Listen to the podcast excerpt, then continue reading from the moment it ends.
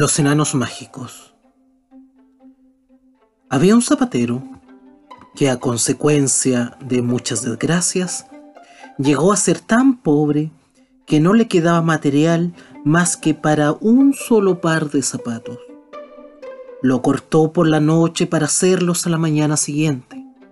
Después, como era hombre de buena conciencia, se acostó tranquilamente, rezó y se durmió levantarse al otro día, fue a ponerse a trabajar, pero encontró encima de la mesa el par de zapatos hecho.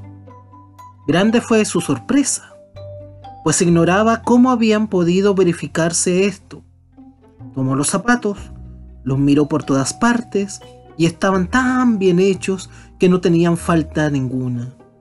Eran una verdadera obra maestra. Entró en la tienda un comprador al que agradaron tanto aquellos zapatos que los pagó al doble de su precio. Y el zapatero pudo procurarse con este dinero cuero para dos pares más. Los cortó también por la noche y los dejó preparados para hacerlos al día siguiente. Pero al despertar los halló también concluidos. Tampoco le faltaron compradores entonces, y con el dinero que sacó de ellos pudo comprar cuero para otros cuatro pares. A la mañana siguiente, los cuatro pares estaban también hechos, y por último, toda la obra que cortaba por la noche la hallaba concluida a la mañana siguiente, de manera que mejoró de fortuna y casi llegó a hacerse rico. Una noche cerca de Navidad, cuando acababa de cortar el cuero e iba a acostarse, le dijo su mujer, Vamos a quedarnos esta noche en vela para ver quiénes son los que nos ayudan de esta manera. El marido consintió en ello y dejando una luz encendida, se escondieron en un armario, detrás de los vestidores que había colgado en él, y aguardaron para ver lo que iba a suceder. Cuando dieron las doce de la noche, entraron en el cuarto dos lindos enanitos completamente desnudos. Se pusieron en la mesa del zapatero y tomando con sus pequeñas manos el cuero cortado, comenzaron a trabajar con tanta ligereza y destreza que era cosa que no había más que ver. Trabajaron casi sin cesar hasta que estuvo concluida la obra. Y entonces desaparecieron de repente. Al día siguiente le dijo la mujer, esos enanitos nos han enriquecido. Es necesario manifestarnos reconocidos con ellos. Deben estar muertos de frío, teniendo que andar casi desnudos, sin nada con que cubrirse el cuerpo. ¿No te parece que haga a cada uno una camisa, chaleco, casaca y pantalones y además un par de medias? Hazle tú también a cada uno un par de zapatos.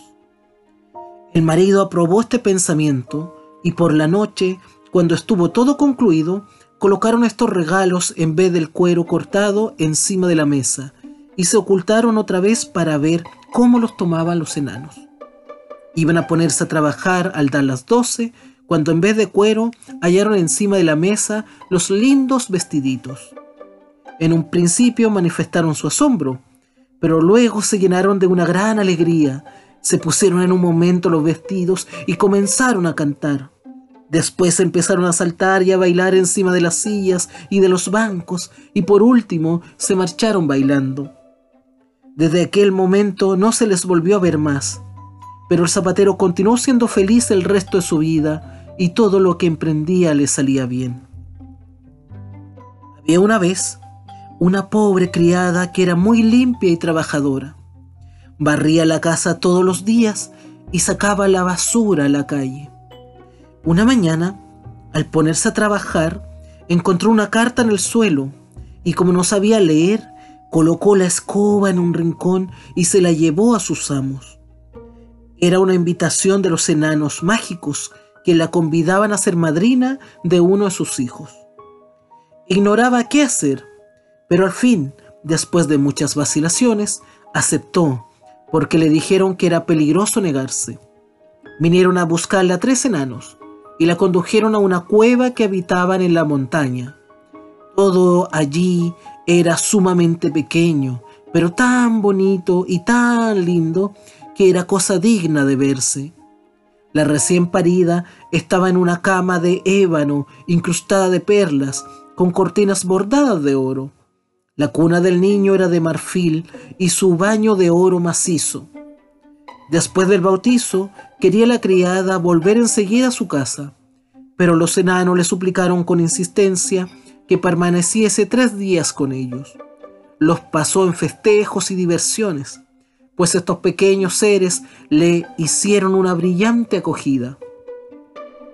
Al cabo de los tres días, quiso volverse decididamente.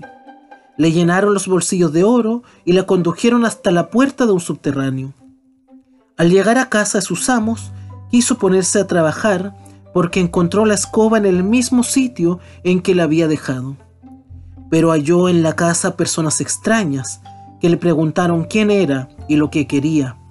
Entonces supo que no había permanecido tres días como creía, sino siete años enteros en casa de los enanos, y que durante este tiempo habían muerto sus amos.